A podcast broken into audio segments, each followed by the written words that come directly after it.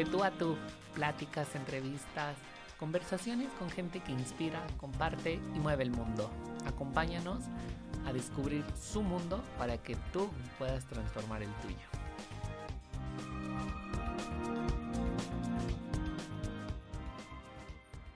Amigos, ¿cómo están? Qué gusto saludarlos en un episodio más de, de tú a tú. Estoy muy feliz el día de hoy, muy emocionado porque me acompaña una persona que admiro mucho, que considero que es un gran mentor, que ha impactado pues, no solamente en mi vida personal y profesional por el aprendizaje que he tenido y las enseñanzas, sino en la de muchos de sus alumnos. Claro, el día de hoy les quiero presentar a Enrique Ortega.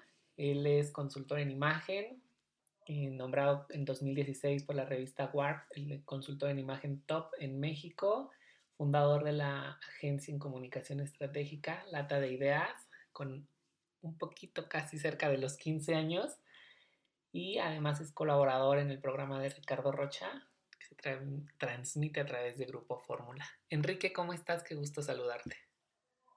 Muy bien, mi querido Efra, muchas gracias, gracias por, la invitación, un honor estar aquí en este espacio contigo y pues sí, feliz de, poder compartir conocimiento, como bien lo, lo mencionas, bueno, pues hemos tenido el gusto de conocernos ya hace, hace varios años y, bueno, pues de allá, este, desde hace algunos años también me dedico a dar este, clases, conferencias, capacitaciones y pues siempre este tipo de espacios pues son muy buenos, sobre todo para poder inspirar, aunque sea un poquito a, las, a, a los oídos que nos escuchen sobre pues todos estos temas de imagen y cómo además pues eh, pueden realmente eh, vivir de ello, tener un negocio, emprender, o sea, creo que creo que hay, hay mucha carnita que vamos a platicar el día de hoy y que pues será un gusto poderla compartir contigo y con tu auditorio. Muchísimas gracias y estoy seguro que hay mucho, tienes mucho por qué aportarnos, pero me voy a regresar mucho en el tiempo porque corría el año 2017 aproximadamente cuando, bueno, yo salgo de la licenciatura y entre las aventuras que uno hace como egresado, se me ocurre diseñar una tesis ahora hablando sobre marca personal y necesitaba encontrar perfiles que tuvieran no solamente el conocimiento de marca, sino que también se dedicaran al diseño gráfico.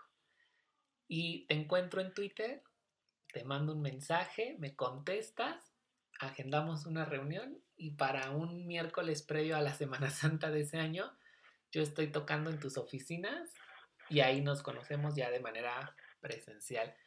Y justo eso es el impacto que tengo porque, y el recuerdo, y la memoria que viene a mi mente es el entrar a una oficina sumamente creativa. Me acuerdo mucho de la pared que había de gis, bueno, de pizarrón, frente de tu oficina.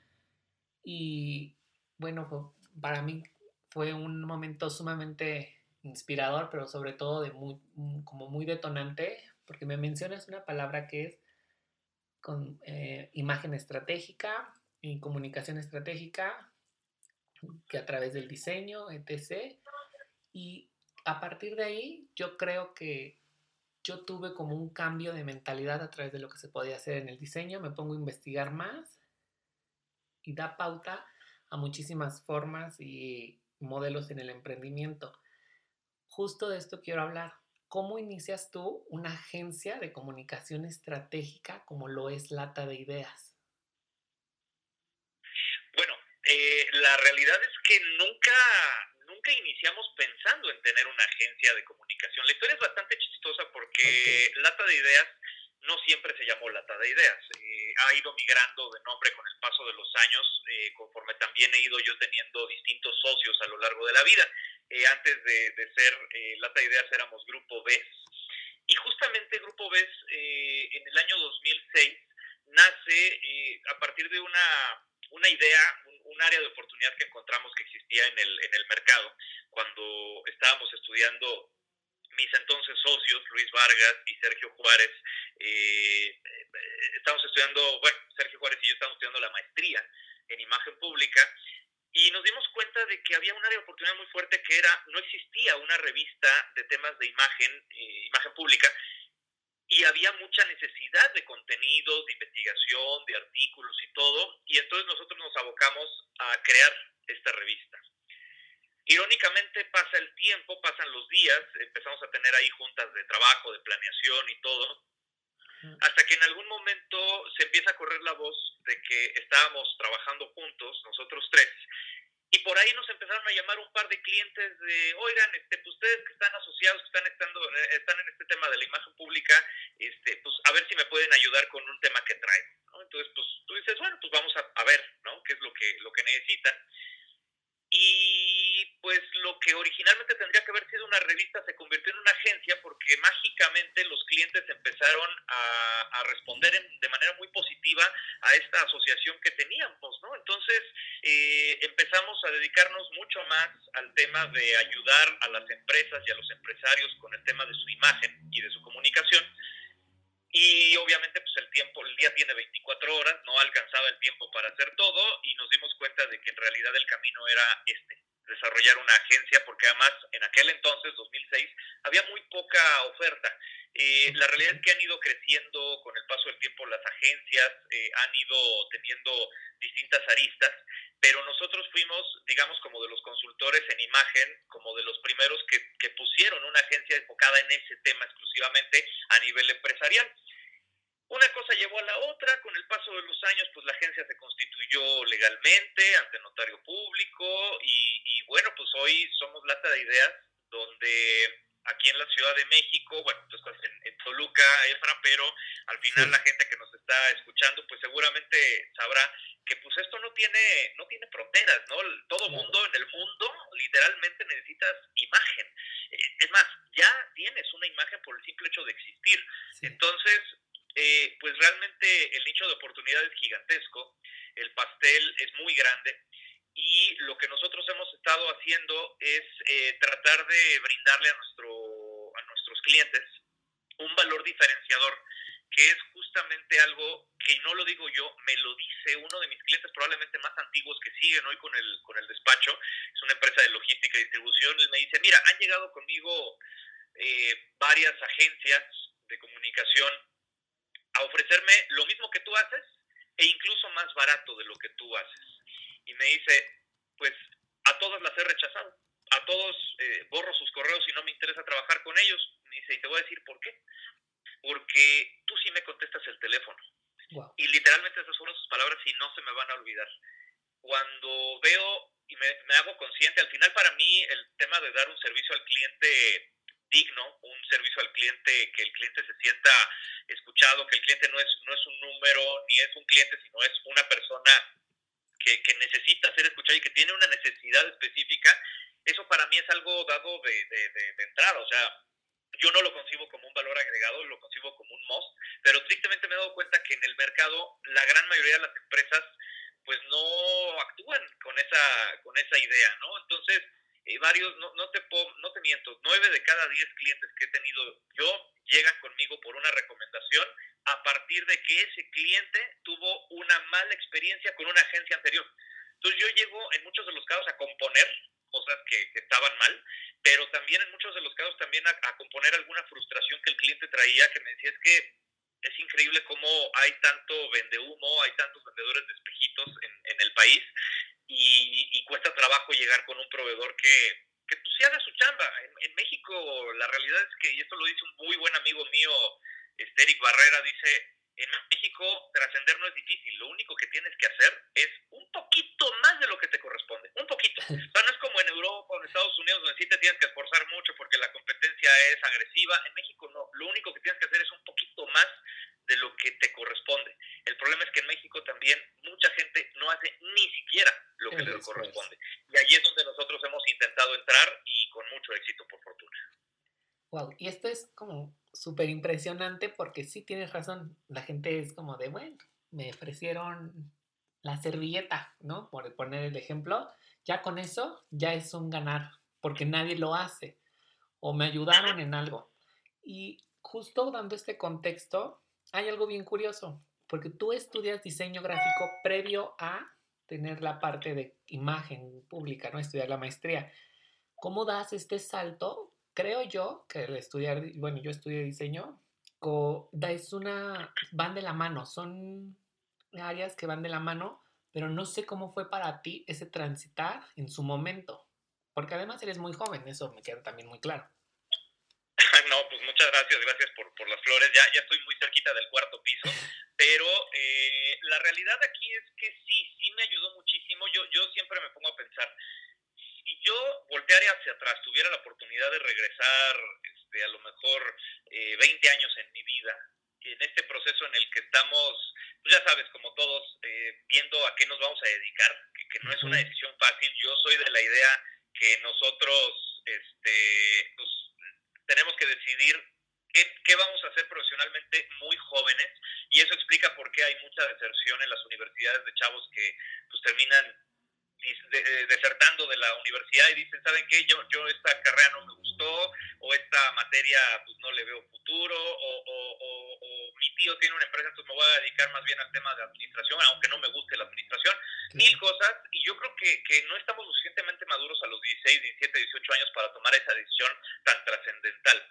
La realidad es que yo me he regresado mentalmente por lo menos a ese momento yo creo que yo volvería a estudiar diseño gráfico, pero probablemente también estudiara una segunda carrera, porque además has de saber que yo soy un abogado frustrado. Entonces yo creo que también el, el, el, el estudiar derecho me hubiera servido muchísimo, pero eh, diseño gráfico fue algo, te voy a confesar una, una anécdota bastante chistosa.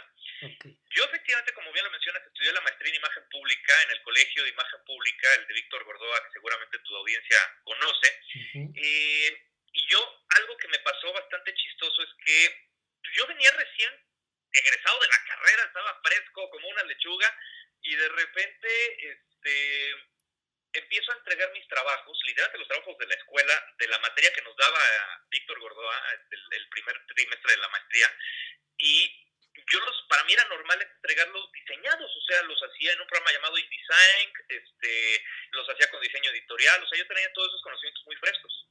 Entonces, este, fue muy chistoso porque los empecé a entregar así, ninguno de mis compañeros los entregaba de esa manera. Uh -huh.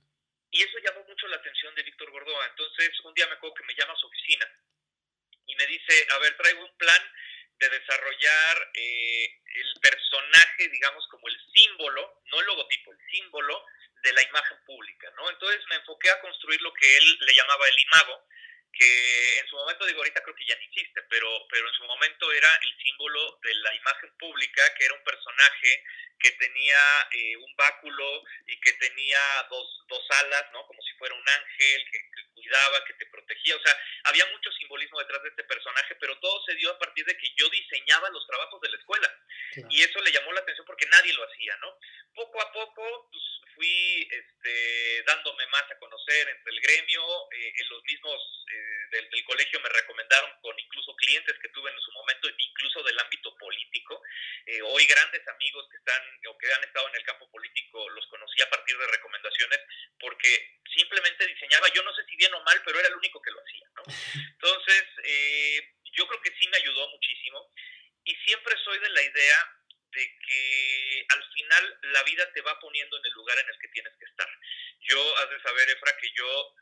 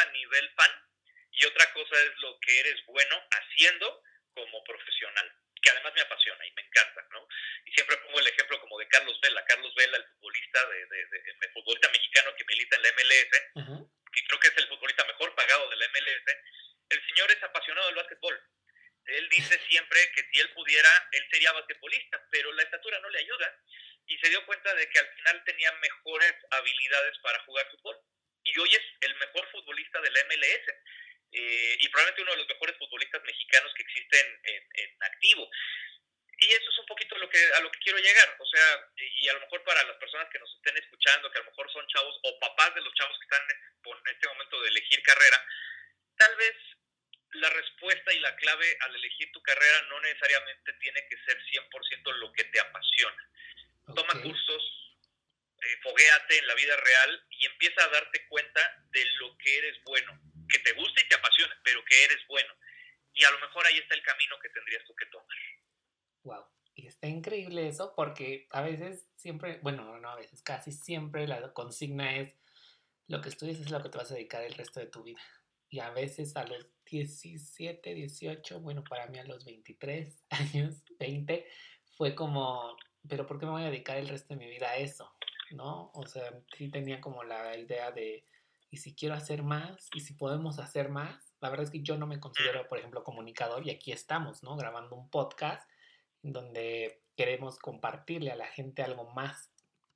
Porque la, la misma evolución de las licenciaturas, de la dinámica actual, ha ido haciendo que como personas y como profesionistas podamos tener también amplitud en los campos laborales y profesionales.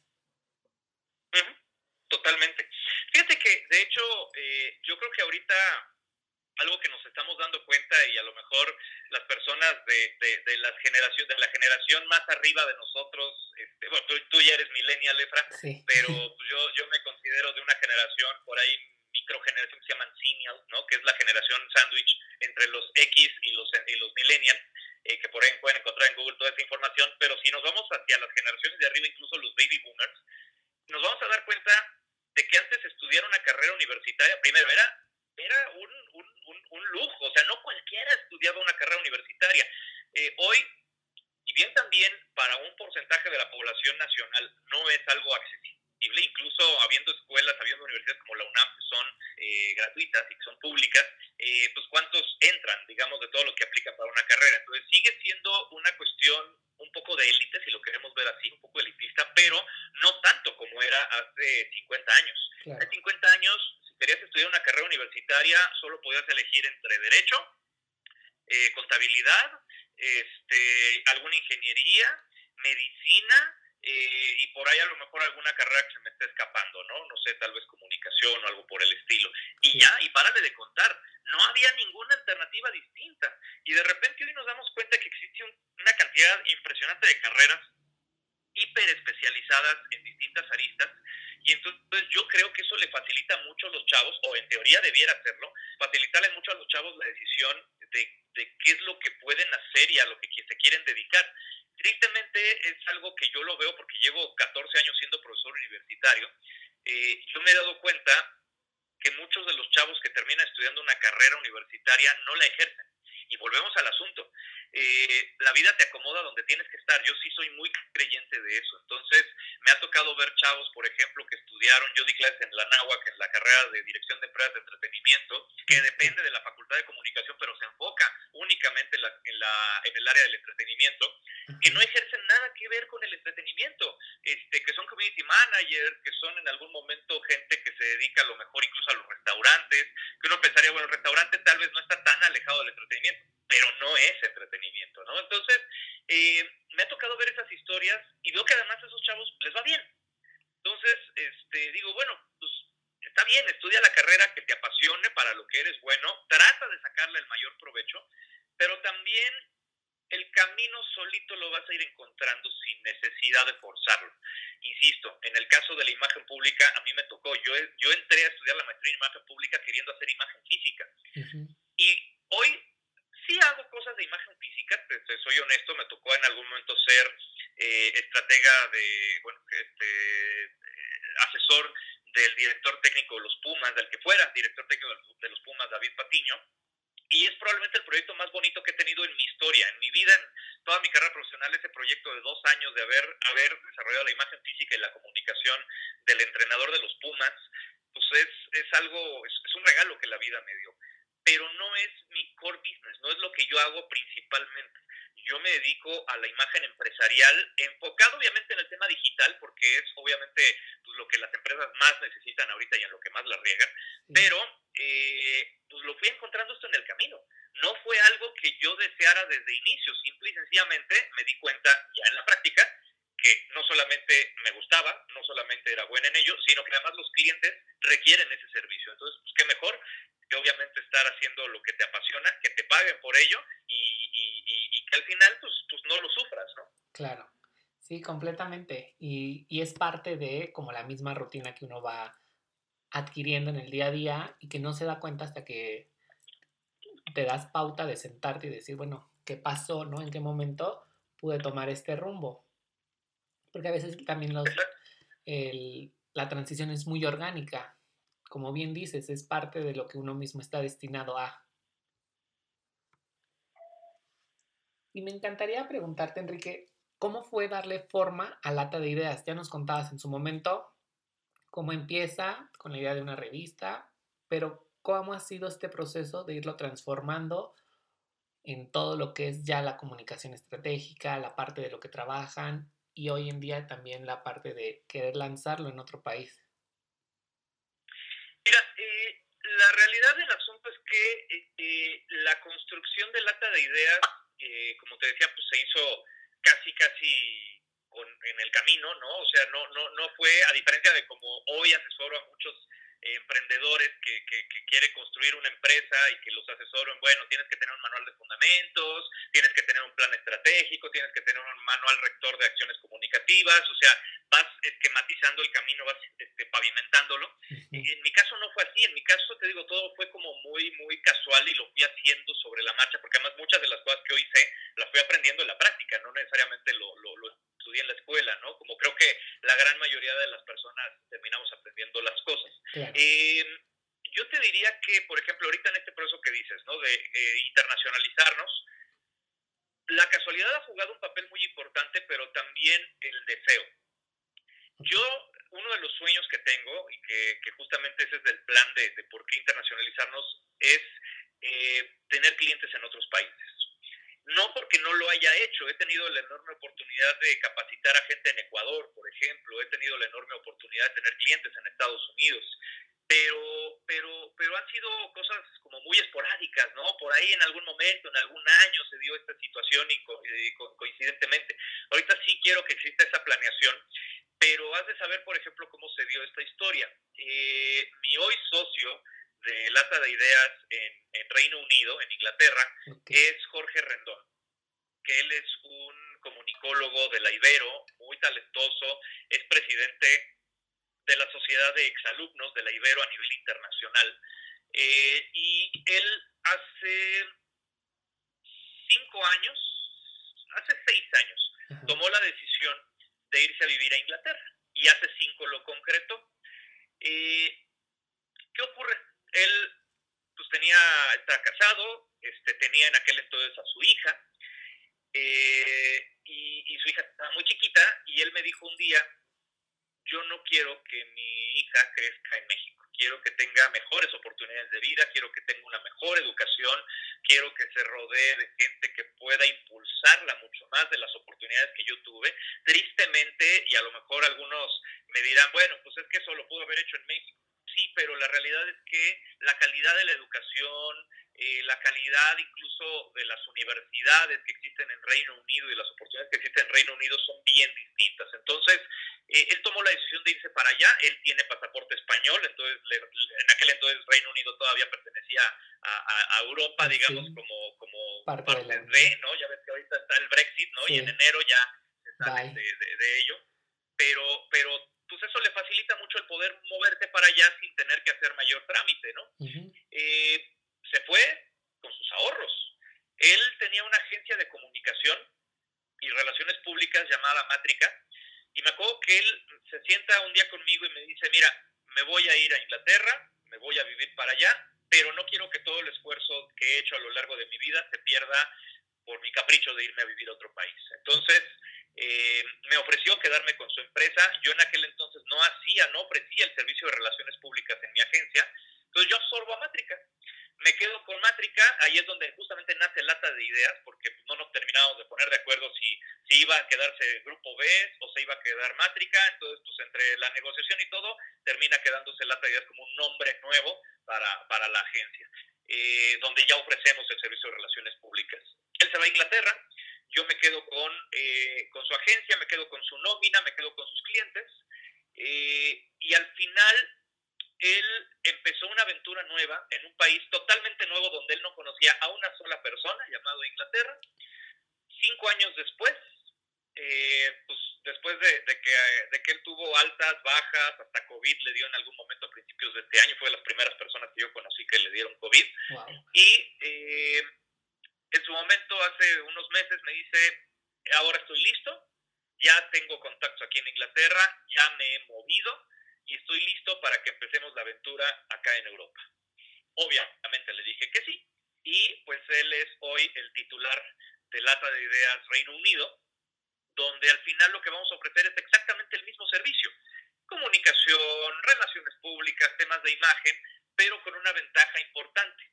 Eh, a diferencia de la gran mayoría de las agencias que existen en Inglaterra, en México las agencias pues, son bastante más económicas. A pesar de que no somos los más baratos del mercado, porque no, y, tampoco me interesa hacerlo, eh, la realidad es que lo que se lo que, lo que se cobraría, digamos, en euros por una asesoría o una estrategia como la que nosotros podemos desarrollar a nivel empresarial de comunicación, eh, no tiene nada que ver con lo que se cobra en pesos y nosotros tenemos la posibilidad, la mano de obra al final la haríamos en México, entonces creemos que podemos entrar de manera bien competitiva en Reino Unido. Hay muchas facilidades para los emprendedores en Reino Unido, muchas más que las que existen en México, y pues la intención es esa, ¿no? O sea, irnos hacia, hacia la grande, haciendo las cosas bien, por supuesto, no, no me interesa eh, llegar y, tratar de implementar la, la, la, típica este, mentalidad mexicana en Reino Unido, no, me interesa llegar a chambear, llegar a hacer las cosas bien, no querer este, transar absolutamente nadie, ¿no? Me interesa hacer las cosas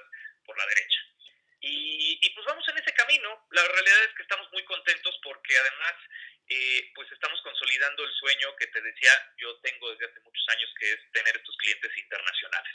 Ese es el camino que sí tenía muy claro que quería yo lograr, pero es paso a paso. Yo creo que una de las cosas también que le pasa a los emprendedores es que se desesperan muy rápido, quieren los resultados ya, más en las generaciones modernas, como es el caso de la tuya de los millennials, incluso los centennials, que quieren las cosas ya, o sea, en un mes, dos meses tiene que estar funcionando todo. No necesariamente es así, hay que planear, eh, hay que hacer las cosas de manera correcta. Sí, efectivamente en mi caso fue algo un poquito más coincidental, pero, pero hoy día ya no podemos darnos necesariamente esos lujos. Ya tenemos que planear bien las cosas y es un trabajo del día a día y a lo mejor en seis meses, un año, dos años, empiezas a ver resultados. Oye, es demasiado tiempo, tal vez, pero esa es la calidad del emprendedor que hace que las empresas que se mantienen a lo largo del tiempo sean las empresas que crecen y crecen bien. Claro, y sí tienes razón, ¿no? Somos una generación como muy de instantáneos. Justamente por eso nos encanta Instagram, por poner el ejemplo, de cosas que sean al momento. Vivimos como tan rápido que es que necesito el resultado ahora. Y algo que comentabas y que se me hizo muy interesante es, creo que los procesos que vives como emprendedor los vas viviendo al día a día para irles dando forma a una empresa, pero como tú ya lo sabes, tienes también la, el genio de poder aplicarlo para tus clientes y poder darle ese resultado, que es sumamente importante.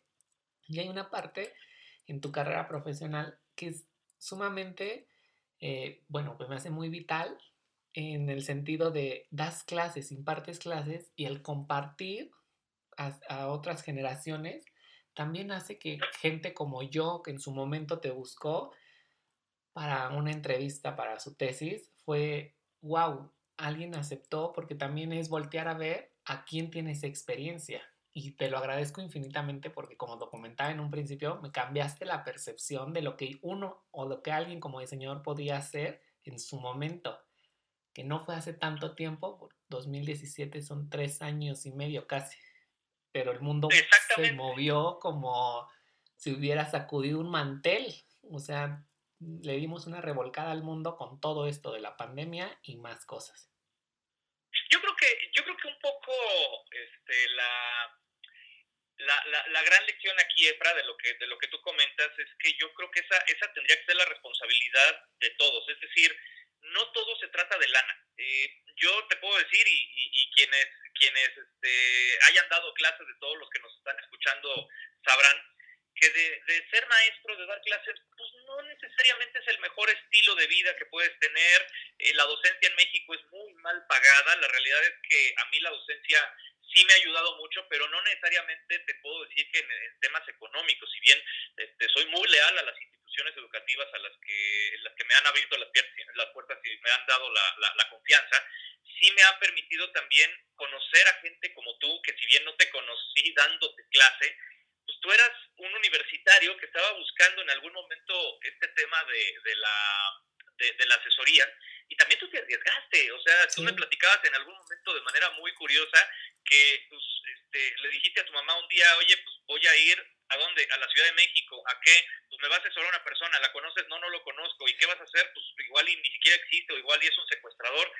Yo creo que al final esa reacción natural, ¿no? De miedo de, pues voy a ir con una persona que ni siquiera conozco, pero que me ofreció su ayuda para asesorarme en una tesis, eh, pues de algún modo no tendría que ser. O sea, creo que estamos tan, ah, ¿cómo llamarle? Tan dañados por los temas de inseguridad que hay en México, por tanta tranza que existe en este país, por una cultura del que no tranza no avanza, que la gente que realmente queremos hacer cosas buenas por nuestro país, te lo digo, yo soy una persona eh, yo, yo, yo, entre muchas otras cosas, me defino yo como un patriota. Soy una persona que ama a su país. Y justamente porque lo ama, me duele mucho ver todo lo que estamos viviendo, ver todo lo que está pasando, eh, porque no está padre. Pero trato de poner mi granito de arena y una de esas cosas es lo que, lo que pasó con nosotros. O sea, el hecho de que tú me buscaras a través de Twitter y oye, pues soy un estudiante de Toluca, de tal universidad, y pues estoy buscando una asesoría. Este, y yo te ven, adelante, digo, no te ofrezco ir a Toluca porque pues al final sí, este, o muchas otras actividades que, que, evidentemente necesito hacer, pero eh, pues si tú te lanzas a la oficina con muchísimo gusto lo hago y ahí estuvimos, no me acuerdo cuánto tiempo, dos, tres horas platicando del tema de tu tesis y la realidad es que yo me sentí muy contento de poder ayudar a una persona que además me da mucha mucha risa. Yo siempre digo, bueno, si le cambias la vida a una persona o la orientas a una persona a, a, algo, a, un objetivo que esté buscando, ya con eso cumpliste tu día. Y creo que eso lo, lo, lo, logré contigo, Efra. La verdad es que estoy muy contento porque además nació una muy bonita amistad.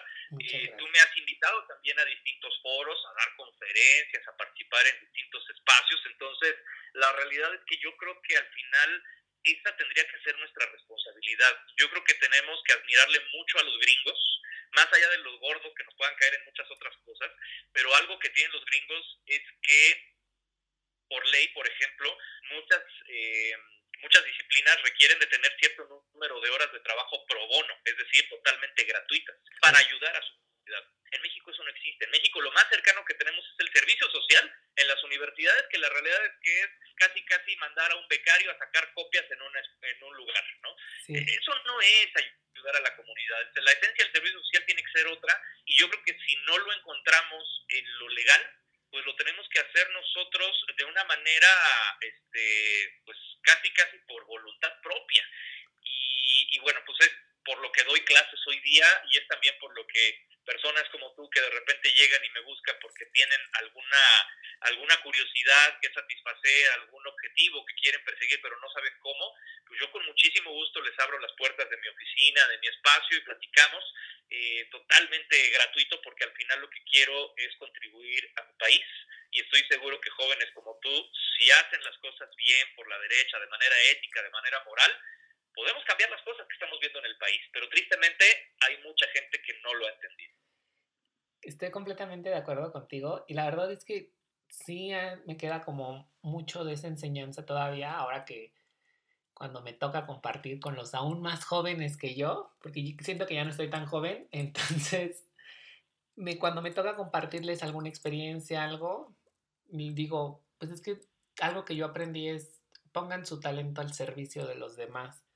No hay nada mejor que el, y la gratificación más grande, como bien lo dices, es dar algo sin que pienses que vas a recibir el reconocimiento económico, ¿no? Como el simple hecho de, ¿sabes qué? Con lo que me dijiste me dieron el trabajo, conseguí tal cosa, etc., te llena ya como de mucho como ser humano, más allá de la parte profesional. Como ser humano te quedas con una enseñanza que le pudiste compartir a alguien. Y es parte de las tareas, yo por eso te considero uno de los grandes mentores que he tenido, aún fuera de que no hayamos tenido la oportunidad de compartir en un salón de clases, pero sí en otros momentos. Y justo de esto, Enrique, algo que me llamaba mucho la atención era, bueno, empiezas a, a dar clases, compartes todo esto, ¿de qué manera ves la parte educativa para poder potencializar a estos nuevos talentos? Mira, yo creo que la educación es la clave para solucionar los muchos problemas que existen en el país. Eh, por eso le apuesto mucho a ello. El problema que me he encontrado, Efra, en este proceso, llevo, insisto, 14 años dando clases a nivel universitario, eh, un poquito menos a nivel posgrado, y, y lo que me he encontrado tristemente es que incluso hay muchos profesores que no tienen esa vocación de profesores, que trabajan como docentes porque es lo único que saben hacer, porque no tienen realmente otro modo de vida. Y, y no está mal, o sea, cada quien tiene su propia, su propia forma de, de, de, poner el pan en la mesa, pero cuando tú estás llenando una vacante de lo que sea, no solo de profesor, de cualquier cosa, y no lo haces con pasión, no lo haces con amor, yo creo que eso también es corrupción. Y yo me he encontrado muchos profesores que tristemente a nivel universitario, incluso a nivel posgrado, eh, pues, pues, ponen, ponen una calificación sin leer un trabajo, eh, hacen un examen que no evalúa absolutamente nada, no evalúa ningún conocimiento, simple y sencillamente es un examen por cumplir, por poner una calificación, pero no por, no por lograr que el alumno eh, tenga ciertas habilidades. Entonces yo creo que al final la educación me ha servido mucho para poder no solamente cultivar o ayudar, poner mi granito de arena con los chavos que están en la universidad estudiando una carrera y que después se vuelven profesionistas, y saber que además pues, la gran mayoría de los alumnos que yo he tenido son personas de bien. Eh, más allá de si ganan mucho o ganan poco, eso es intrascendente, por lo menos en el tema ético. Aquí estamos hablando de si son personas que no tienen actos de corrupción, si son personas que hacen las cosas bien, que no toman proyectos que sabes que van a ser una tranza. Y yo creo que eso es, es uno de los grandes alicientes que he tenido a lo largo de todos estos años. Y además debo decirte, Efra, que muchos de los alumnos que yo he tenido la oportunidad de darles clase terminan trabajando conmigo. ¿Por qué? Porque Lata de Ideas también es un semillero y él lo, he buscado construir de esa manera. O sea, yo, yo eh, trato siempre de apoyar a los chavos que llegan conmigo y me dicen, prof, es que eh, lo que usted hace me gusta mucho, me interesa mucho aprender más, pero quiero aprenderlo en la práctica bienvenido, adelante. Recibimos servicios sociales de, distintas universidades en, mi agencia y posteriormente muchos de esos servicios sociales se terminan quedando. Te puedo decir, por ejemplo, hoy que una de mis, mi mano derecha en la agencia, Ana, fue una alumna a la que yo le di clase en el año 2011, dos, sí, probablemente principios del 2011, en enero de 2011. Le di clase en primer semestre, le di clase en cuarto semestre, y luego fue fui su asesor de tesis, fui su sinodal en la, en, la, tesis y además inmediatamente después entró a trabajar conmigo. Se salió de trabajar conmigo, estuvo trabajando en otros lados, regresa a trabajar conmigo hace poco más de un año y la realidad es que es una persona a la que yo le confío muchísimo de mi, de mi agencia. Sigue ella aprendiendo, a pesar de varios años que ya tenemos de, de conocimiento y todo, ella sigue aprendiendo pero al final eso es un poquito lo que te digo con la educación, o sea, creo que al final eh, lo que tenemos que construir son semilleros, donde esos chavos en algún momento se van a convertir en los líderes, pero hay que guiarlos para este liderazgo. Y hay algunos que no tienen madera de líderes, y está perfecto, pero eh, es ir cimentando su camino y ayudarles porque una de las cosas que tienen los jóvenes, pues es la adolescencia. ¿Y de dónde viene el término adolescencia? De adolecer. Adoleces de muchas cosas, entre ellas madurez. Naturalmente, por ser joven, lo antitético es la madurez. ¿Y qué es lo que ocurre? Pues nosotros, como mentores, podemos ayudar un poquito a esos chavos a ir eh, pavimentando ese camino que los va a llevar a convertirse en personas que van a tener su propia familia, que van a tener su propia empresa, que van a tener su propio negocio. Y creo que desde la docencia podemos contribuir mucho en ese sentido.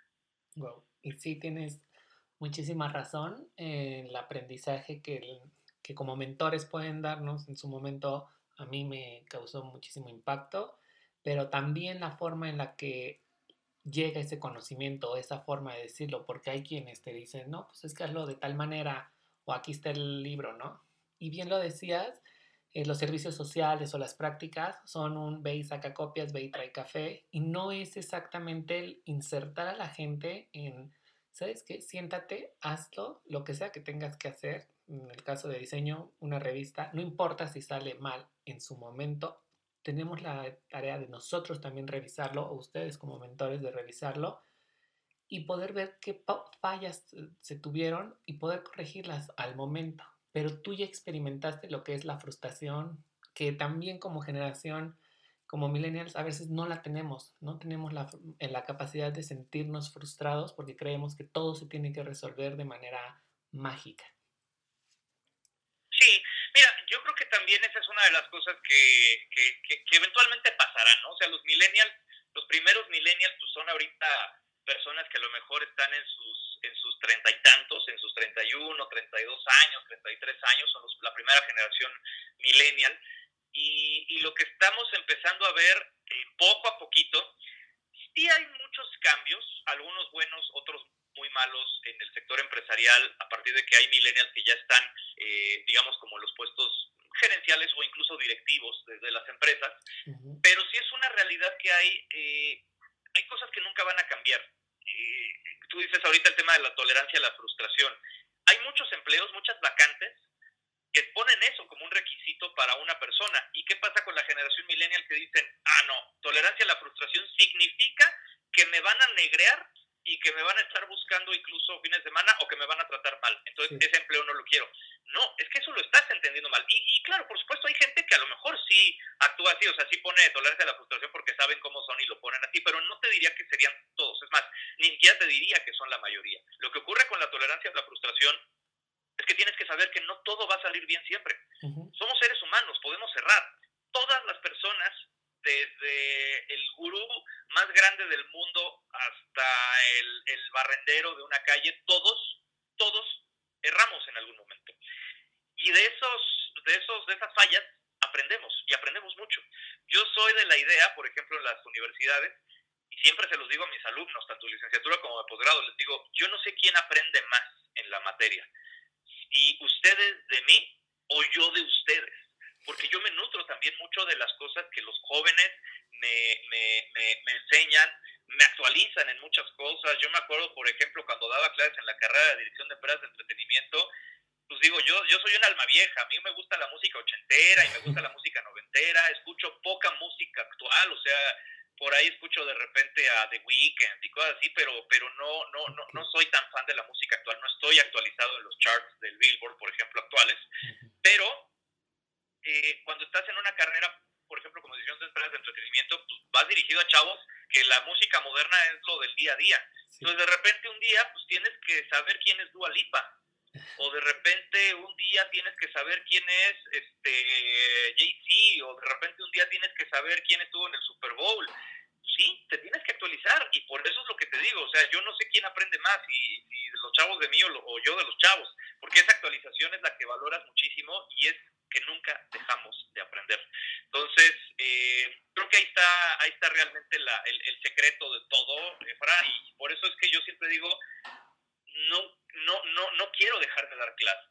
Créeme que no es fácil, ¿eh? O sea, cuando tienes chamba que, que, arreglar y apagar incendios de clientes y cosas así, pues de repente dar clases se puede llegar a convertir en algún momento en algo que dices, híjole, es que este tiempo lo podría utilizar en eh, la gestión de este proceso o la gestión de este proyecto, darle más tiempo a esto, a este, a este tema que tengo ahorita.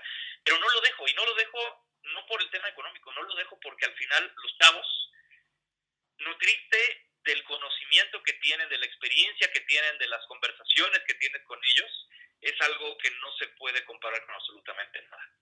Claro, wow, qué increíble. Y justo de, voy a dar un salto como a la conversación, pero creo que va muy de la mano. Llegando a esta parte, a ti, ¿quién, para ti, ¿quiénes han sido tus grandes mentores y maestros? Uy, mira, yo, yo creo que me atrevería a decir varios nombres, eh, porque he tenido muchos maestros tanto a nivel personal como a nivel profesional. Claramente te puedo decir que mis dos grandes mentores personales han sido mi padre y mi abuelo, por ejemplo, ¿no? Eh, los dos, irónicamente, fueron altos directivos en Televisa. Yo crecí viendo Televisa, eh, comí gracias a Televisa de niño, o sea, al final era una empresa a la que le debíamos mucho. Eh, y, de algún modo, este, mi abuelo en su momento fue una persona muy poderosa en el país, después de estar en el sector, en el sector privado, eh, fue al sector público y, fue una persona que realmente eh, hizo muchas cosas por el país en el sexenio de Vicente Fox, justamente con el cambio de administración, a él le tocó estar dentro del gobierno y, la verdad es que yo veía todo eso y decía, wow, por eso tengo también una, un, peculiar interés por la política, ¿no? si esto a lo mejor a tus a tus este, audiencias les interesa, pero yo tengo un programa de televisión a través de internet, un streaming a través del Facebook de arroba gancho a la izquierda. Si buscan gancho a la izquierda en Facebook lo van a encontrar. Mi programa se llama Fuera de Contexto y es un programa de análisis político. Y a lo mejor algunos dirán, bueno, ¿y qué hace un consultor de imagen que estudia diseño gráfico y que hace imagen empresarial? hablando de política, bueno, pues es que tengo esa pasión. Y como te digo, soy un abogado frustrado. Yo estoy seguro que si a lo mejor hubiera estudiado leyes, probablemente hoy sería político, ¿no? Este, bendito Dios no pasó, pero este, sí es una realidad que, que tengo ese, este interés y ese gusto por la política gracias a esa mentoría que tuve por parte familiar de mi abuelo, y, tengo un poco también a mi papá, que mi papá este, es, periodista, pero nunca ejerció, se metió al campo de la publicidad y pues de ahí también tengo este tema creativo que, que, me apasiona, ¿no? En el campo profesional te puedo decir que he tenido varios mentores, te puedo decir, por ejemplo, profesores que tuve en la universidad que, que me cambiaron la vida. Hay un un maestro que tuve llamado Quique Oyervides, que es uno de los grandes diseñadores gráficos mexicanos, ha diseñado eh, arte discográfico para gente como Natalia Lafourcade, Moderato, este, para Alejandra Guzmán, para muchísimas personas ha hecho arte discográfico, ha diseñado pósters de películas, es una persona que es muy, muy talentosa en el tema del diseño gráfico. Eh, Víctor Martínez, que fue mi maestro es gran amigo mío y es también una de las grandes inspiraciones que tuve en mi vida para el tema del diseño gráfico. Ya en la imagen pública, bueno, pues te puedo hablar de un gran amigo, la única persona que en un problema que tuve en el Colegio de Imagen Pública y que fue la razón por la cual dejé de dar clases en el Colegio de Imagen Pública, de todas las personas, él fue el único que me apoyó, que se llama Álvaro Gordoa. Él fue uno de mis grandes mentores, uno de mis grandes amigos y es eh, probablemente una persona que, que le debo mucho porque al final pues sí, sí me apoyó y demostró la amistad y la lealtad en un momento en donde eh, nadie, nadie me, estaba apoyando. Fernando Gutiérrez, que es el, hoy director de comunicación, de la carrera de comunicación del TEC Campus Estado de México, este, que, que, fue mi maestro en imagen empresarial justamente, y que hoy, bueno, pues es un gran, gran este, amigo. Entonces, eh, te podría decir que son ellos los, los mentores que he tenido y evidentemente, pues a lo largo del camino también he ido conociendo gente a la que le he aprendido muchísimo. La primera persona que me metió a, hacer una campaña política en el año 2012, eh, Mauricio López, que fue presidente del PRI en la Ciudad de México, él eh, le debo también mucho de haberme metido en el campo de la imagen política y que pues ahí también abrí muchas puertas gracias a esa a esa confianza que me tuvo, porque además el señor me conocía nada más de vista, pero nunca había trabajado conmigo. Sin embargo, me seguía en Twitter y él sabía que necesitaba gente nueva, ideas frescas para hacer campañas políticas. Me mandó llamar. Comimos un día en la colonia Roma Y eh, de ahí me metió una campaña a jefatura de gobierno, una campaña a senador, una campaña a diputado, y poco a poco he ido abriéndome camino en el tema de la imagen política justamente también por, por ese lado, ¿no? Entonces, pues, también otra gran lección para todos tus, tus, tus escuchas es eh, usen sus redes sociales, porque las redes sociales mal que bien sí te posicionan. Y créeme que le debo también mucho a las redes sociales para poder eh, abrirme camino. Y es tan, tan la, la, la fuerza que, que yo le he empeñado a las redes sociales que hoy, insisto, mucha de, la, de, de las ganancias, de los ingresos, de lo que sostiene a la agencia Lata de Ideas, es gracias a la comunicación digital. Que la comunicación digital es lo que más, nos piden nuestros clientes y porque además en México, tristemente, mucha gente no sabe hacer comunicación digital. Wow. Y um, ahorita que hablas de todo esto, ¿de qué manera alguien que va empezando, alguien que va, que quiere ir iniciando su camino, puede conectar? Porque no me queda más que pensar que son conexiones, ir conectando no solamente a nivel personal, sino también a nivel profesional con la gente. ¿Cómo lo, cómo, ¿Qué consejo nos podrías decir o dar para que alguien pueda irse conectando con el terreno en el que quiere insertarse? Lo primero que te diría es perderle el miedo. Yo creo que una de las cosas, a mí me da mucha gracia porque esto lo vivo hasta en la universidad, ¿no? Le, le, le, tuve justamente que fue el día de ayer, me parece, eh, con uno de mis grupos de licenciatura.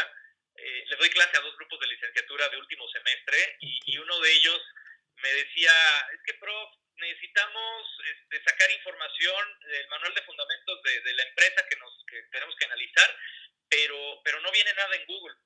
Y les digo, bueno, pues hay una cosa que se llaman teléfonos, que pueden comunicarse directamente al conmutador de la empresa y, y, y pregunten, pregunten. Y bueno, es bien chistoso porque les daba pena a varios de ellos, no, ¿cómo vamos a hablar? Y, no, somos estudiantes, somos simples estudiantes, no nos van a pelar sabes que no te van a pelar, o sea, ya hablaste para preguntar y te ignoraron. No, no, pues entonces pregunta. Lo peor que puede pasar es eso, que te ignoran. Pero ¿y si no? Sí, o sea, yo creo que lo primero que tenemos que hacer para conectarnos y para ser verdaderamente personas que tengamos éxito en la vida, porque además te puedo decir que el, este mundo no es de México, ¿eh? el mundo es de conexiones, de contactos, siempre vas a preferir trabajar con alguien a quien conoces que con alguien desconocido, esa es una realidad. Eh, lo que es un hecho es que te tienes que empezar a conectar y tienes que perder el miedo a conectarse a las redes sociales, a hacer llamadas telefónicas. Te puedo decir que yo, por ejemplo, soy una persona muy, muy, este, muy huraña, ¿no? No, no, me gusta mucho salir, por ejemplo, a reuniones, y bueno, ahorita en este contexto no podemos salir a reuniones, sí. pero incluso antes de la pandemia no, no me gusta mucho salir a reuniones, pero he encontrado el camino en, la, en las relaciones públicas eh, digitales de cómo la gente te puede conocer, cómo puedes tener contactos. Vaya, qué mejor ejemplo que tú y yo. Tú me sí, conociste a partir yo te de conocí a partir de la ¿no? Y, entonces yo creo que ese es un poquito el, el, la primer, el primer consejo, es perderle el miedo a las redes sociales, perderle el miedo a, a, a, preguntar y a llamar por teléfono y a comunicarse. Y otra de las cosas también que yo te diría es eh, ser honesto. La honestidad yo soy de la idea de que es, no es un valor, sino es algo que todas las personas debiéramos de tener. O sea, no tendría que ser algo adicional o un valor agregado, tendría que ser algo mínimo. Tristemente en México estamos muy acostumbrados a que la gente nos miente. Desde que pedimos información de cómo llegar a un lugar. Cuando la gente en la calle tú le preguntas, oiga, ¿cómo llego a tal lugar? Te mienten y te dicen, no, mira, sígase derecho y da vuelta a la derecha en dos calles. Cuando en realidad ni siquiera saben lo que te están diciendo, pero es no, les da miedo decir no sé, porque en México estamos muy mal acostumbrados a ese tipo de cosas. ¿Qué es lo que ocurre?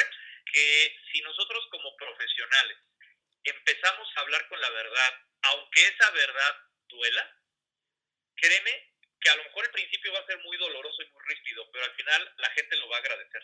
Hay que saber también cómo decir las cosas, no, no es decir la verdad cruda. Eh, yo, yo siempre le digo a mis clientes que las cosas que están mal no te las voy a decir, esto está mal y lo tienes que corregir, no, o sea, aprendo a decírtelo, mira, tal vez te convendría hacer esto porque esto no te está funcionando del todo, o sea, de algún modo tienes que saber cómo decir las cosas, ser, tener tacto, más en un país como nuestro que nos gusta mucho ser como muy protocolarios, pero, pero decir la verdad, de nada te sirve decir una mentira porque algún día te van a caer en la realidad y esa mentira te va a cobrar factura. Entonces, Creo que es el tema, perder el miedo y decir siempre la verdad. Y Enrique, todo esto, no solo me imagino lo llevas a la realidad en tu día a día con tus alumnos y con tu equipo de trabajo. ¿De qué manera es el liderazgo que llevas para poder crear un, equipos de trabajo y no solamente eso, formar a nuevos eh, profesionales con grandes capacidades o que queden impregnadas en ellos estas, estas aptitudes de liderazgo?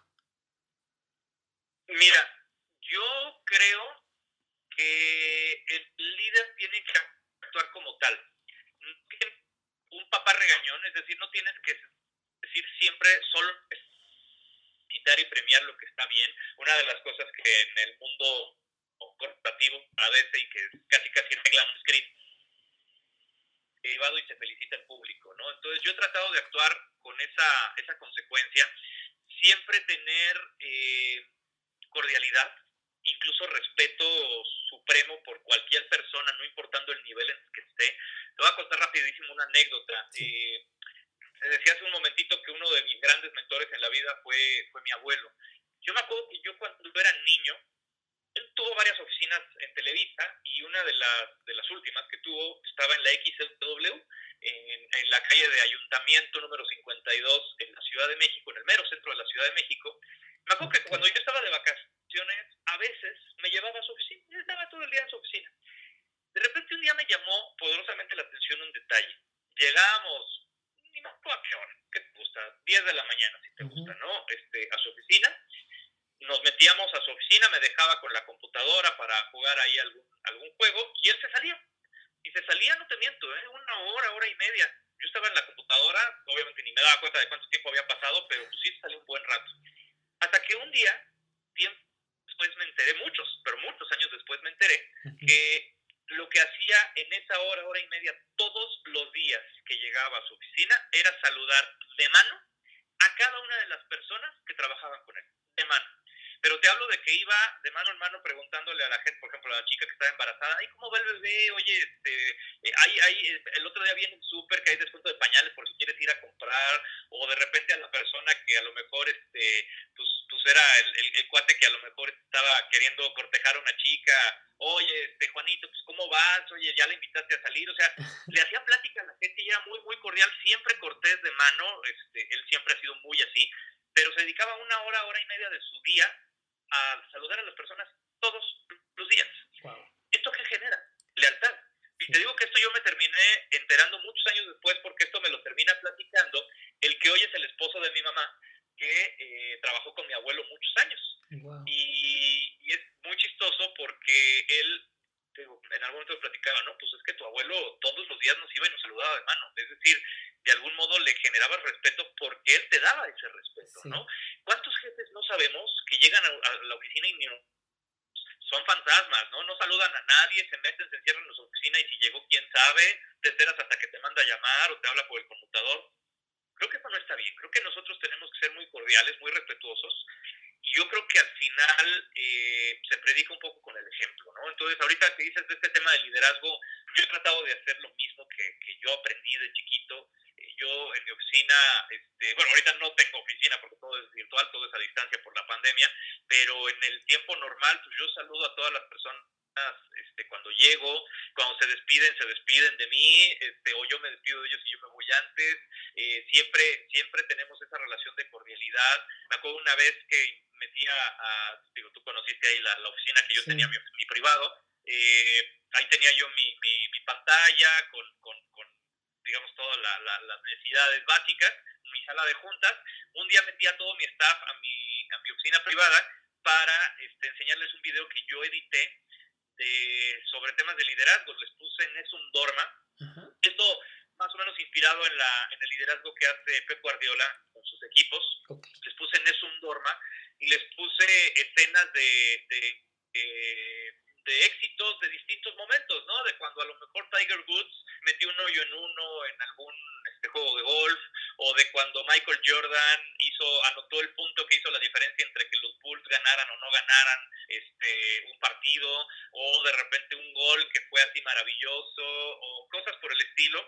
Y les puse esas escenas de liderazgo con la intención de motivarlo. Y me tomó evidentemente varias horas editar ese video, encontrar el material y todo, pero al final sé que poco o mucho, pero contribuyó a que la gente se sintiera más motivada porque saben exactamente lo que queremos hacer. Queremos meter goles, queremos meter hoyos en uno, simbólicamente hablando con nuestros clientes. Entonces, eh, creo que es un poco eso. Creo que el líder tiene que dedicarle tiempo a su gente y no pensar que solo es el papá regañón que te dice lo, que estás haciendo mal, pero nunca te dice lo que estás haciendo bien. Wow, está increíble esta anécdota. Me queda como de mucho aprendizaje y enseñanza. Y bueno, para terminar, vamos a pasar a una sección de preguntas rápidas. Lo primero que se te venga a la mente, Enrique, para conocer un poco más de ti. Hábitos o rutinas que tengas. Hábitos o rutinas. Eh, la primera y la más, probablemente la más nociva rutina que tengo es que todas las mañanas lo primero que hago antes de cualquier cosa, antes de lavarme los dientes, antes de ir al baño, antes de cualquier cosa, es checar mi celular. Y tristemente tiene una razón de ser. Cuando me despierto, sea a la hora que sea, siempre tengo por lo menos uno o dos mensajes de algún cliente o de alguna persona que, que, está requiriendo de algo, ¿no? Este, o preguntándome algo. Entonces, muy chistoso porque sí, este, sí, sí tengo ese mal hábito de siempre checar mi celular cuando me despierto. No sé, insisto, creo, creo yo que es muy nocivo porque el celular sí se vuelve un poco esclavizante y, y, creo que es el hábito número uno, ¿no? Este, soy una persona que le apasiona el cine, como te lo dije al principio de la entrevista, me quería estudiar cine, no lo hice, pero eh, eso me lleva a, que por lo menos una vez por semana, ahorita en tiempos de pandemia no, obviamente, pero eh, en tiempos normales por lo menos una vez por semana voy al cine. A ver qué, me gusta de todo, me gustan desde las películas de guerra, me gustan desde las películas de acción hasta las películas más bobas y más este, curiosas que hay, cine de arte, veo todo, y porque creo que también el cine te retroalimenta y te, te ayuda a aprender. Entonces, eh, la realidad es que te abre muchos, muchas puertas el, el, cine y, a mí me, me, gusta mucho, entonces es otro hábito que tengo, ir al cine.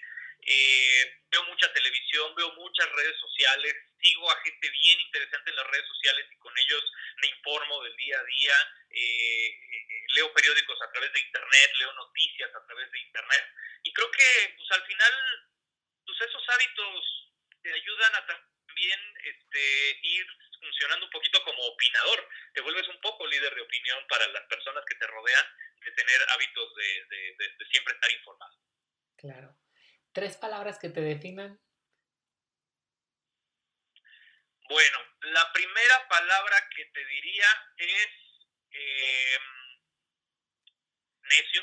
Soy una persona muy necia. Algunas personas para matizarlo dirían tenacidad, pero no, la realidad es que soy bien necio, ¿no?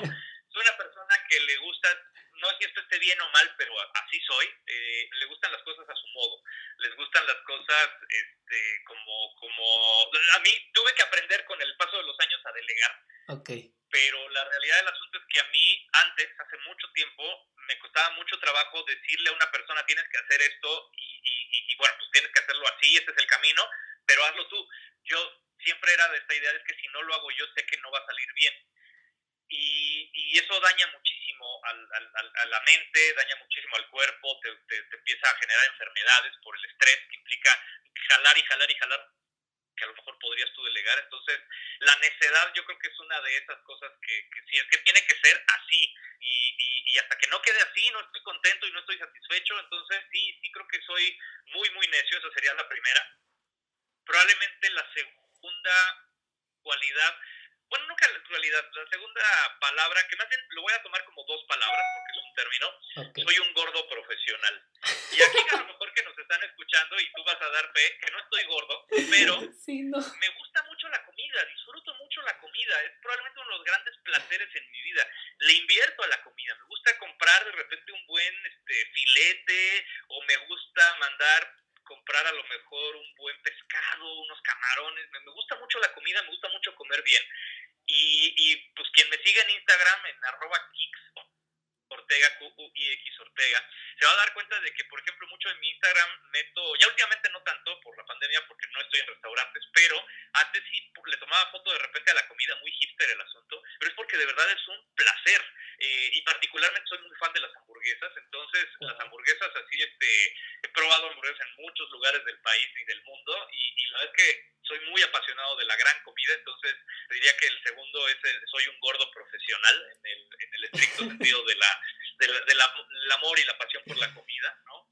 Y yo creo que el tercero tendría que ver con eh, cordialidad. Eh, como te digo, yo creo que una de las cosas que históricamente me han eh, definido como persona y que he tratado de ser consciente e inconscientemente es nunca faltarle el respeto a nadie. A veces no lo logro o a veces la percepción es que soy a lo mejor demasiado parco. He tenido alumnos, una anécdota rápida, chistosa en la NAWAC, que en algún momento tuve en la evaluación docente, una alumna, supongo yo, ubico que creo que fue alumna, aunque era totalmente eh, anónimo, pero una alumna que me puso en la evaluación docente es que el profesor no me gusta cómo me ve. Y no se refería ni a temas libidinosos ni nada por el estilo, porque no, cero, cero soy así, pero sí era más bien como un tema de, de, es que me ve muy agresivamente, me ve muy feo, ¿no? Mi coordinadora se murió de la risa cuando leyó eso, dice, ignóralo, o sea, evidentemente, pues, o sea, ¿qué, qué, qué haces? ¿Te cambias los ojos? ¿O cómo, cómo le haces para cambiar eso?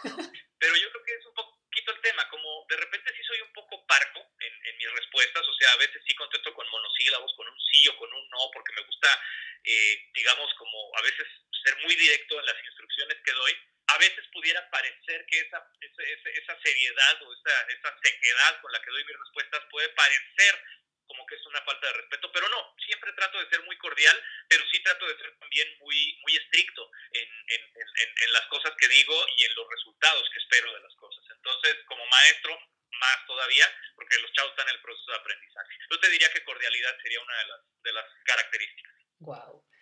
¿Tu lugar favorito en esta vida? El hipódromo. Es chistoso, pero te va a parecer raro. Eh, desde niño, mi abuela eh, pasaba, me acuerdo perfecto por mí, a la escuela, eh, cuando estaba yo en la primaria, quinto, sexto de primaria, y me acuerdo que íbamos con mi abuela, mi tía y yo al hipódromo, porque a mi abuela le encanta las apuestas de caballos. Y yo, pues obviamente no tenía la edad para apostar, entonces yo nada más veía los caballos y como buen niño, pues los caballos me llaman la atención. Y me fui enamorando del hipódromo, le fui entendiendo con la, la adolescencia, ya empecé evidentemente a, a entender cómo funcionaban las apuestas. Y hoy que te digo que ya estoy cercano al cuarto piso, eh, te puedo decir que probablemente una de las actividades junto con el cine que más extraño es ir al hipódromo, porque significa mucho para mí en términos simbólicos de libertad de niño era, pues ya salí de la escuela, voy al hipódromo y esa es la dinámica, ¿no? Entonces era, ya estoy libre porque además ya es viernes y viene el fin de semana. Sí. Hoy que lo veo de grande, pienso que el hipódromo es como un oasis donde me separo completamente de la chamba, me separo completamente de los problemas, me dedico simplemente a disfrutar, pasarla bien y, y para mí es, es un espacio este, totalmente distinto a, a, al resto del mundo. Entonces, eh, mi lugar favorito sin duda es, es el hipódromo como si el mundo no caminara, ¿no?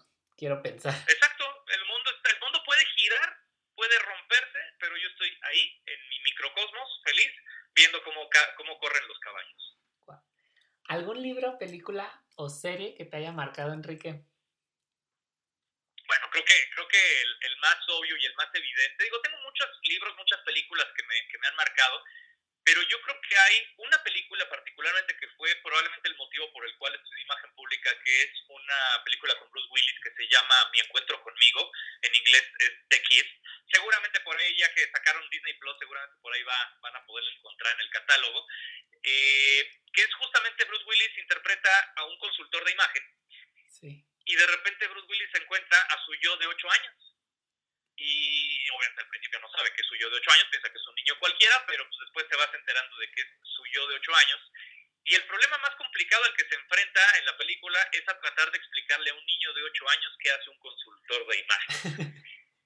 Cuando yo estudio imagen pública me doy cuenta de que efectivamente es bien complicado explicarlo para un niño, porque yo tengo una hermana que hoy tiene 19 años y que es mi adoración, está estudiando derecho y todo, es, es, probablemente está conquistando el sueño que yo no, no logré de ser abogado, okay. eh, pero de algún modo ella cuando, cuando yo estaba estudiando la maestría, pues ella era una niña este, chiquita, estaba empezando, estaba empezando la primaria sí. probablemente.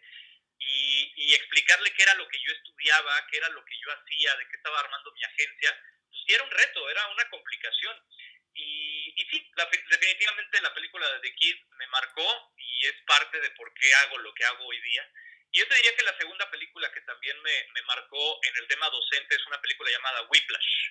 Whiplash estuvo nominada al Oscar, de hecho J.K. Simmons, que es el protagonista de la película, el villano de la película, eh, gana el Oscar a Mejor Actor de Reparto por esa, película, eh, que es sobre un profesor en una escuela de música en Estados Unidos, la mejor escuela de música, el mejor conservatorio que hay en Estados Unidos, y que es un cuate que es verdaderamente agresivo con los alumnos, pero vas entendiendo que es agresivo porque siempre trata de sacarles su mayor potencial. Eh, él en algún momento de la película dice, es que no hay eh, dos palabras más dañinas en el idioma que, que el término buen trabajo, porque siempre se puede mejorar el trabajo. Más allá de que sus formas a lo mejor no eran las mejores, pero el fondo sí tiene sentido. Creo que tenemos que dejar esa actitud conformista, esa actitud de, ah, está bien, así déjalo, y empezar a perseguir la excelencia. Creo que eso es algo que nos falta en el mundo, en un país como el nuestro más, eh, y, al final creo que esa película, el trasfondo más allá de las formas del profesor, que a lo mejor no era, no, no, no era muy, muy agradable en la película, pero creo que el hecho de decir siempre se pueden mejorar las cosas es algo que tendríamos nosotros que, que, que empezar a actuar y yo lo hago trato siempre con, con, con, mi gente, con mis resultados, de dar no lo mejor, sino lo que le sigue. ¡Wow! ¡Qué increíble! Y no quiero robarte más de tu tiempo, Enrique. La verdad es que estoy muy agradecido por la entrevista, por el tiempo que has tenido. Y antes de pasar a la última pregunta, te quiero preguntar algo que me viene a la memoria ahorita que mencionas la parte de, de la música que escuchas y la, eh, en y la historia que tienes con Televisa, bueno, la parte familiar. Hace casi un año compartes una, la, la lista que da Spotify de las canciones más escuchadas y me llamó mucho la atención ver una canción que para mi gusto es una canción muy padre, pero que no es muy común. Es eh, la canción de Thalía, Un pacto entre los dos. Y la, tu lista de top 5, me parece que es lo que te da Spotify, era como muy revuelta. ¿Qué onda con esta canción? ¿Y por qué era de tus más escuchadas? Porque he de confesar que parte de lo que, bueno, yo soy fan trastornado de Talía desde que era niño.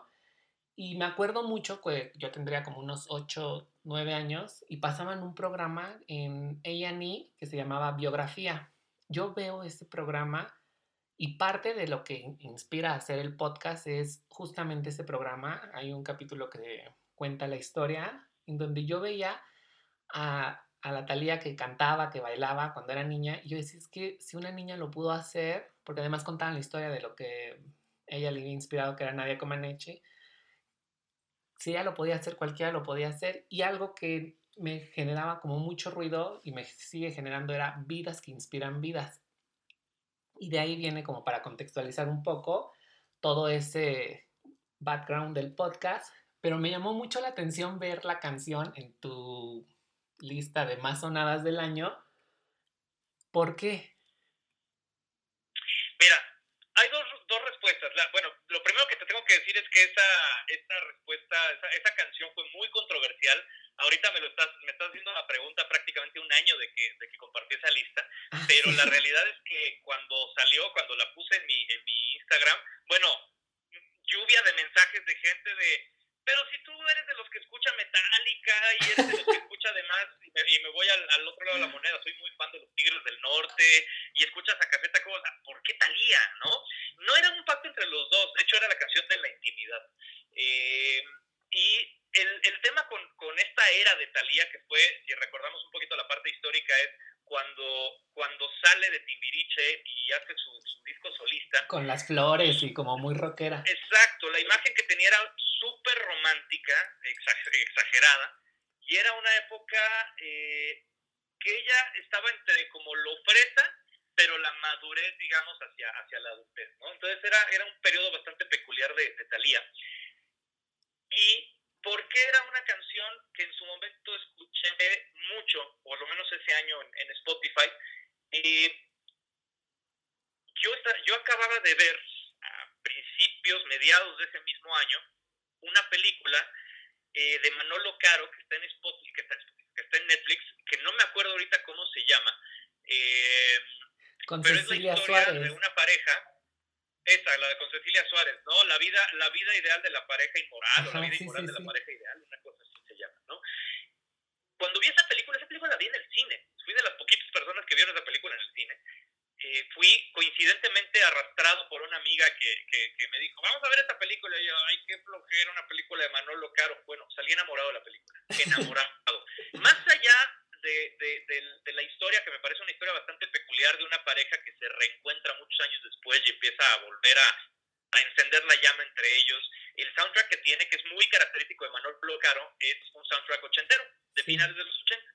Y en algún momento icónico de la película este, sale esta canción de Talía, de la intimidad. Entonces, en ese momento me acuerdo que incluso saco mi teléfono, cosa que no debería yo de hacer, pero saco mi teléfono en el cine, shasameo la canción, la guardo en, en mi Spotify y la empecé a escuchar mucho tiempo, muchas veces. Y por eso salió, pero es eh, el trasfondo es que yo había visto esa película de Manolo Caro y, y, la canción particularmente, ya no me acordaba de ella, y, y me, me, me, gustó, pero más porque me evocaba a esta escena. Y yo creo que todos tenemos esta situación, ¿eh? yo creo que todos en algún momento tenemos canciones que nos recuerdan momentos específicos de nuestra vida o de, de alguna película que vimos, y ese trasfondo mental es justamente lo que hace que, que, escuchemos una canción. Entonces, esa es la razón de por qué escucho esta canción particularmente de Thalía y es a partir de la película. Wow, tenía tanta curiosidad que no me podía guardar más la pregunta. Enrique, y ahora sí, finalmente, para pasar a dar cierre,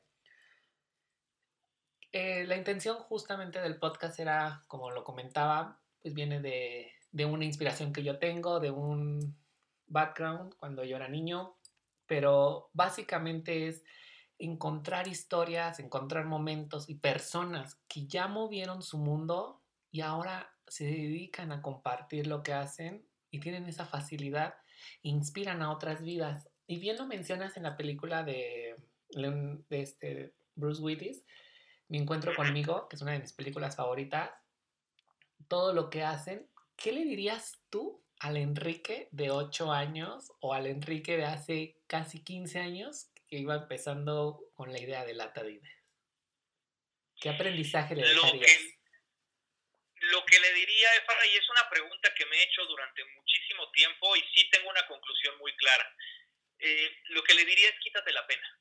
Este consejo que te decía hace ratito y que, y que se lo transmito a mis alumnos, yo es algo que se lo diría a mí yo de, de ocho años así como, así como me ves, así como me escuchas, que de repente pues, llevo 14 años dando clases a grupos universitarios, grupos de posgrado, que doy clases con gente en España, en Ecuador, eh, que, doy conferencias, que salgo en la televisión, que tengo participaciones en radio.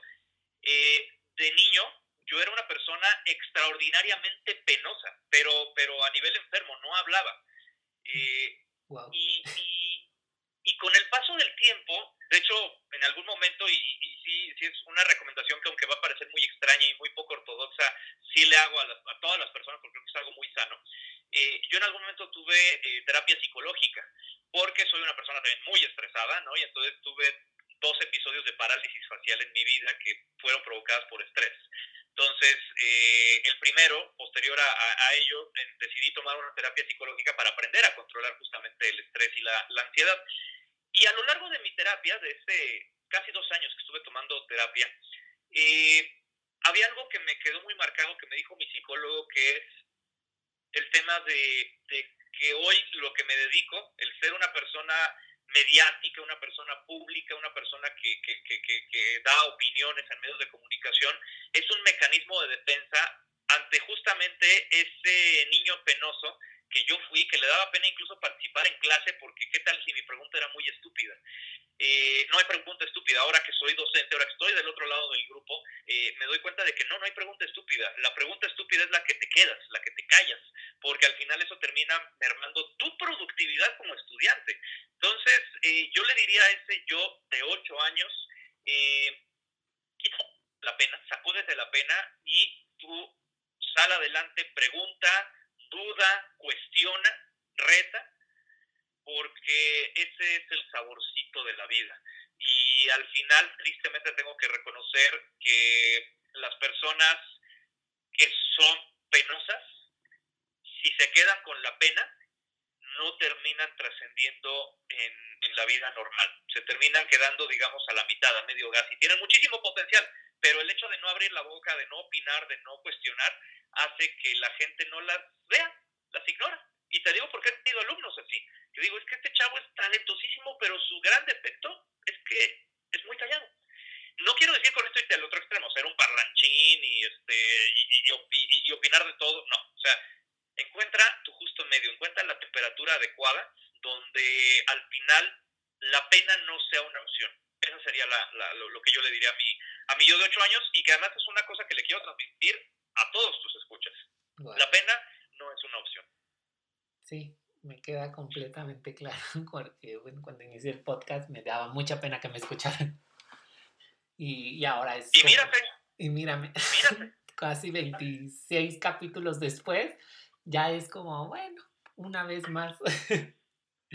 Pero me. Y seguramente escuchas tu primer episodio y el primer episodio dices, híjole, no, sí está re malo lo primero que dije, ¿no? Y la regué aquí y acá. Y 26 episodios después todavía le encuentras cosas, pero ya menos de los que tenías al principio. A todos nos pasa, ¿eh? Todos nos ponemos nerviosos, pero al final creo que si nos sacudimos esa pena podemos lograr cosas bien grandes. Ah, en todo, ¿eh? hasta en lo personal. El chavo que, se, que le da pena tratar de llegarle a la chica o a la persona que quiere que sea su pareja, pues se la va a terminar ganando otro brother. Y a lo mejor ese brother no la va a hacer feliz como tú, pero al final, la culpa es tuya por no haberte sacudido la pena. Claro, sí. Wow, ese es el mejor consejo que he escuchado. Enrique, muchísimas gracias, de verdad. Creo que ha sido una entrevista espectacular, tanto a como tú, así grandísima, y eh, con todo el conocimiento, el aprendizaje que nos has dejado. ¿Dónde te puede encontrar la gente si te quiere seguir, si quiere conocerte más, si quiere, no sé, si tiene una tesis y necesita una asesoría, una consulta? Claro, por supuesto, mi oficina siempre está de puertas abiertas. Insisto, ahorita no porque la pandemia no nos lo permite, pero tenemos estas vías de comunicación digitales que por supuesto nos ayudan mucho. Mis redes sociales, mi Facebook es arroba Kike Ortega Oficial, todo de corrido con Q, Q, U, I, Q, U, E, Kike Ortega Oficial. En Facebook, en Twitter me encuentran como arroba Kike Ortega, igual con Q.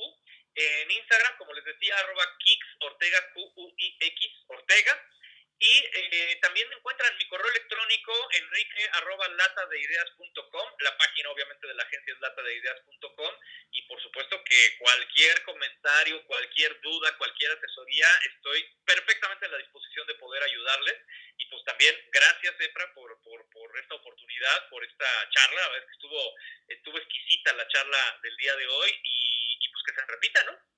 Claro que sí, yo creo que sí, me encantaría, entonces que estaría increíble hacer un recuento de canciones o algo así.